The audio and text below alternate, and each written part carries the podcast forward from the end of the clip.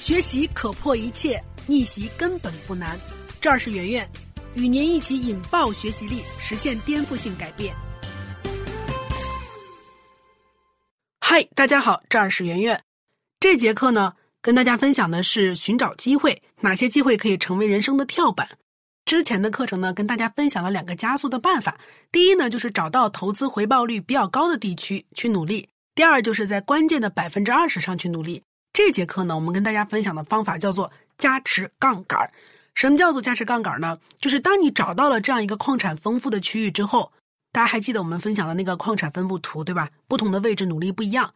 可是当你找到这个好的位置之后，你要怎么开始挖矿？三个选择，对不对？第一呢，就是可以用手。手挖，第二呢就是用铲子，然后你还可以去买一个挖掘机，用挖掘机去挖。我们肯定是要用这个挖掘机的，因为挖掘机本身就是使用了一个杠杆原理，它可以让你付出更少的这个辛苦劳动，然后挖到更多的宝藏。我们经常要去思考这样一个问题，就是除了我本人的能力跟努力之外，我还可以加持哪些杠杆到我的人生当中，然后让我去撬动更多的资源。这并不是鼓励大家去投机取巧，而是说要掌握这种方法论。这个方法论就是杠杆思维，叫做搞定一个，撬动更多。以前我们总是说要一分耕耘一分收获，这句话是鼓励每个人都要勤奋的，本身意图是没有错。但是按照一分耕耘一分收获这个方式去努力的话，存在两个问题。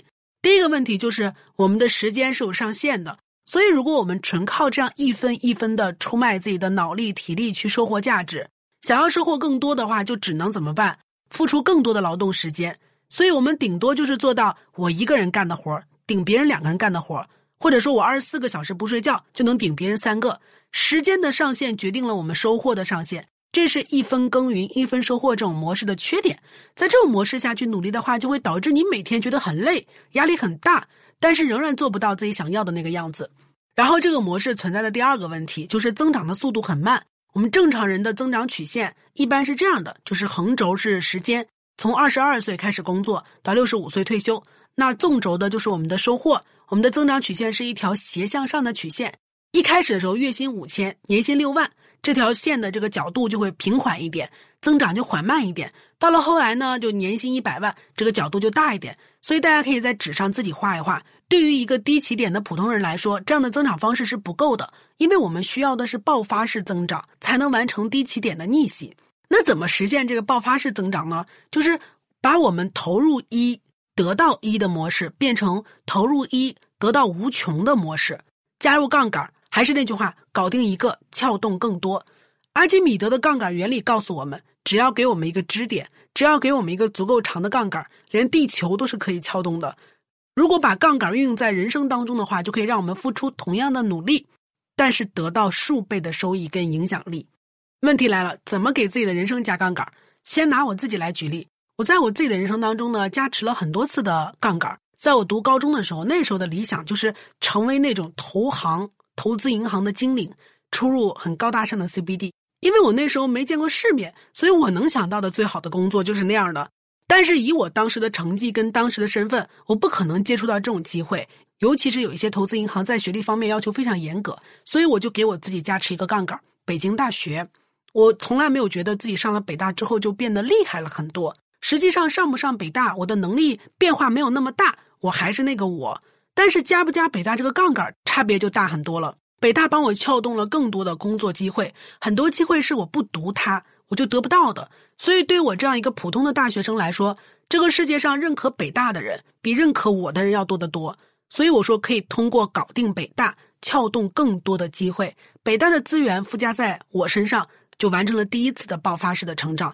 但是我发现这个杠杆后来也不够，为什么？因为我。小时候真的是很天真，认为一路拼命，然后逆袭一个名牌大学，然后实现一次人生跳跃，就完成我所有的人生任务了，可以了，够了。但等我从大学毕业之后，我才发现，从一个教育落后的农村地区考到北大，确实是完成了一个跨越式的增长，但是放到这个社会上远远不够。这也是为什么那么多寒门学子后来会面临悲剧的原因。毕业之后呢，我在年轻的时候仍然会被。钱这个东西绑得死死的，要还房贷，要赡养老人，要养育孩子。我发现，原来我这样的普通人到社会上面临的第一个问题就是财务自由。这样看来，我其实在成长过程当中绕了一个很大的圈子。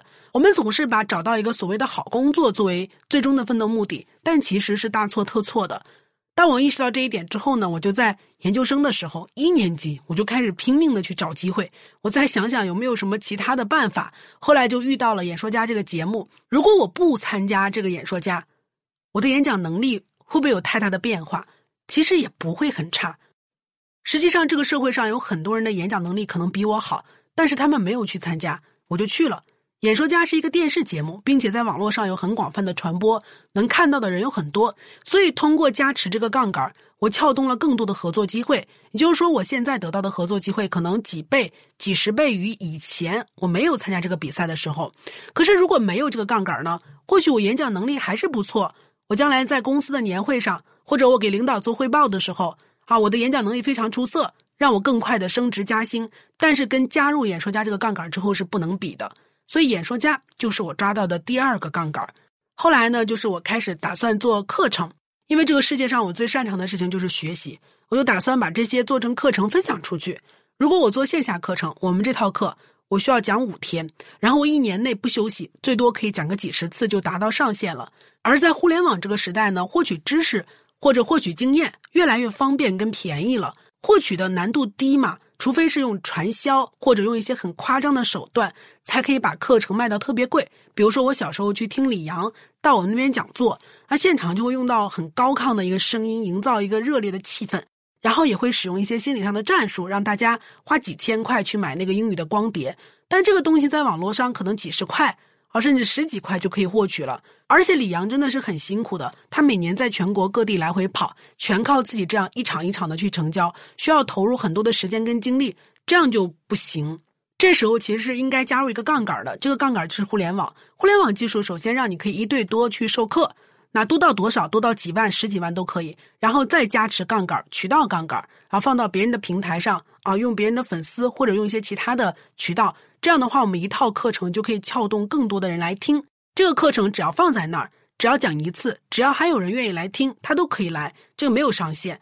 我自己的课程其实在线上跟线下内容方面不会有太大的区别。加入杠杆呢，就可以让你的一份付出被无限放大，回报也会大大的增加，大家都实惠。那我只要讲一次就可以，我的听众可以付出不到一百块钱就可以。我也不用一年三百六十五天在全国各地到处奔波去讲，我只要集中精力去研究更好的课程就可以了。以上就是我人生加入的三个很重要的杠杆。我自己能搞定的其实很少，但是北大可以搞定很多。我自己认识的人很少，但是演说家这个节目知道的人很多。我能上的课有限，但是互联网可以让我上一次课就抵达无数人。杠杆的精髓就在于此，搞定一个，撬动更多。这已经是我们第三次说这句话了。现在呢，我们来盘点一下，一个普通人可以给自己怎么加杠杆，加哪些杠杆？在这之前，我们得先知道一个普通人都有哪些资源。首先，我们有人脉资源，对不对？那人脉资源上面怎么加杠杆呢？第一次看到人脉上的杠杆智慧，是我在高中的时候，啊，在一个女同学身上看到的。那个女同学呢，非常的聪明，但说实话长得一般，然后学习也不好，没有人会想要跟他一起玩。但是他自己呢，非常想跟学校里面那一批很活跃的人交朋友，怎么办呢？他就集中时间搞定了班上的一个很漂亮的女生，那个女生就是校花。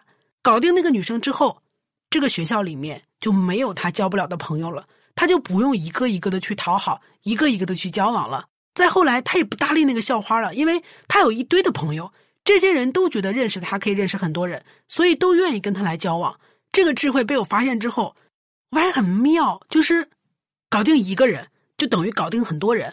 然后我第一次使用是在我大学做销售的时候，做销售的时候呢，我就很喜欢重点搞定一些圈子里面的意见领袖，比如说广场舞的领舞大妈啦，啊，这些人就是朋友很多，威望很高。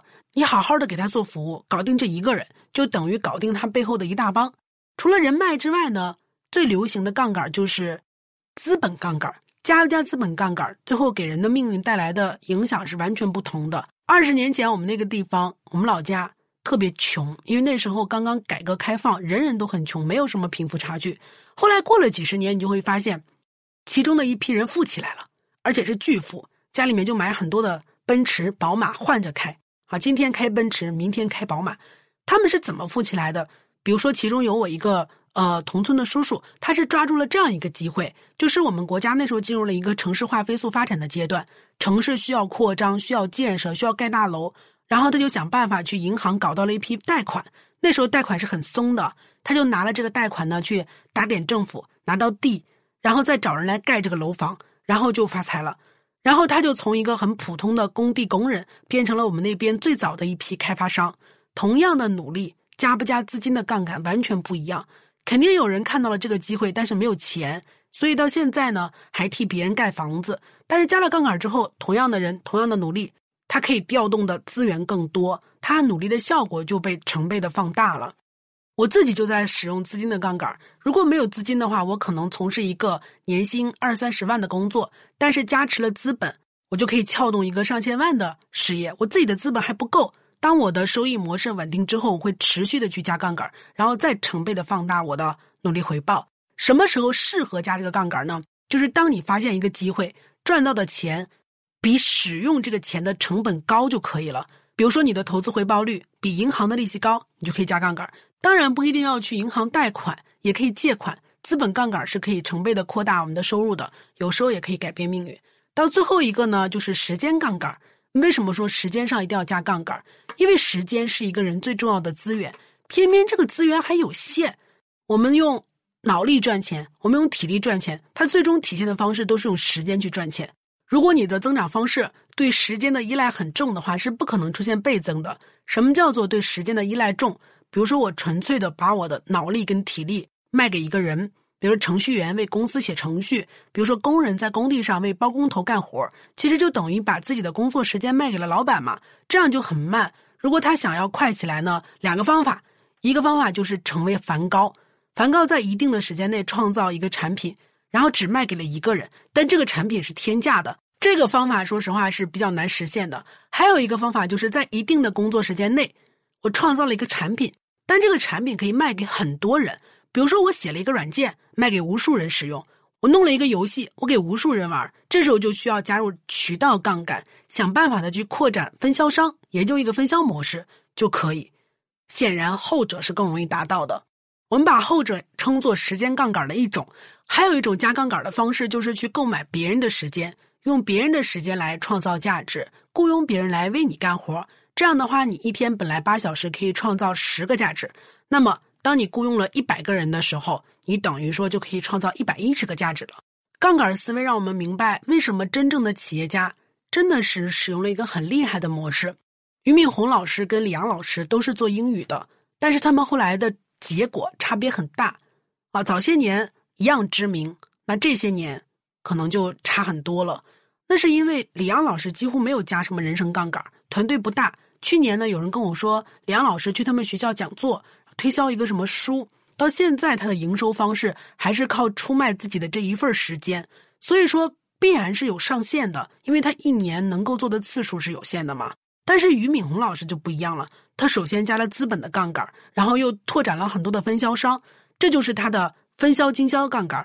然后他也不会事事亲力亲为。事实上呢，就到现在这么大的一个企业家，人家每天还有大把的时间可以看书，我就很羡慕。因为他用别人的时间、别人的智慧、别人的体力去挣钱，所以说他也有加很大的时间杠杆。新东方上下估计有上万名员工，都是他的时间杠杆。然后这些杠杆叠加在一起，让俞敏洪老师跟我们一样的会呼吸的人类一样的八小时，他可以在这八小时之内创造几倍、几十倍，甚至几千倍、几万倍高于我们的价值。这就是杠杆的魔力，这就是我们应该追求的，就是去创造一个杠杆系统。然后我们在这边只需要用我们的创意、知识跟智慧去点一点，去按一下这个杠杆，然后一连串的杠杆起作用，会帮你撬动巨大的、可能别人几辈子都不能拥有的资源，或者说直白一点，财富。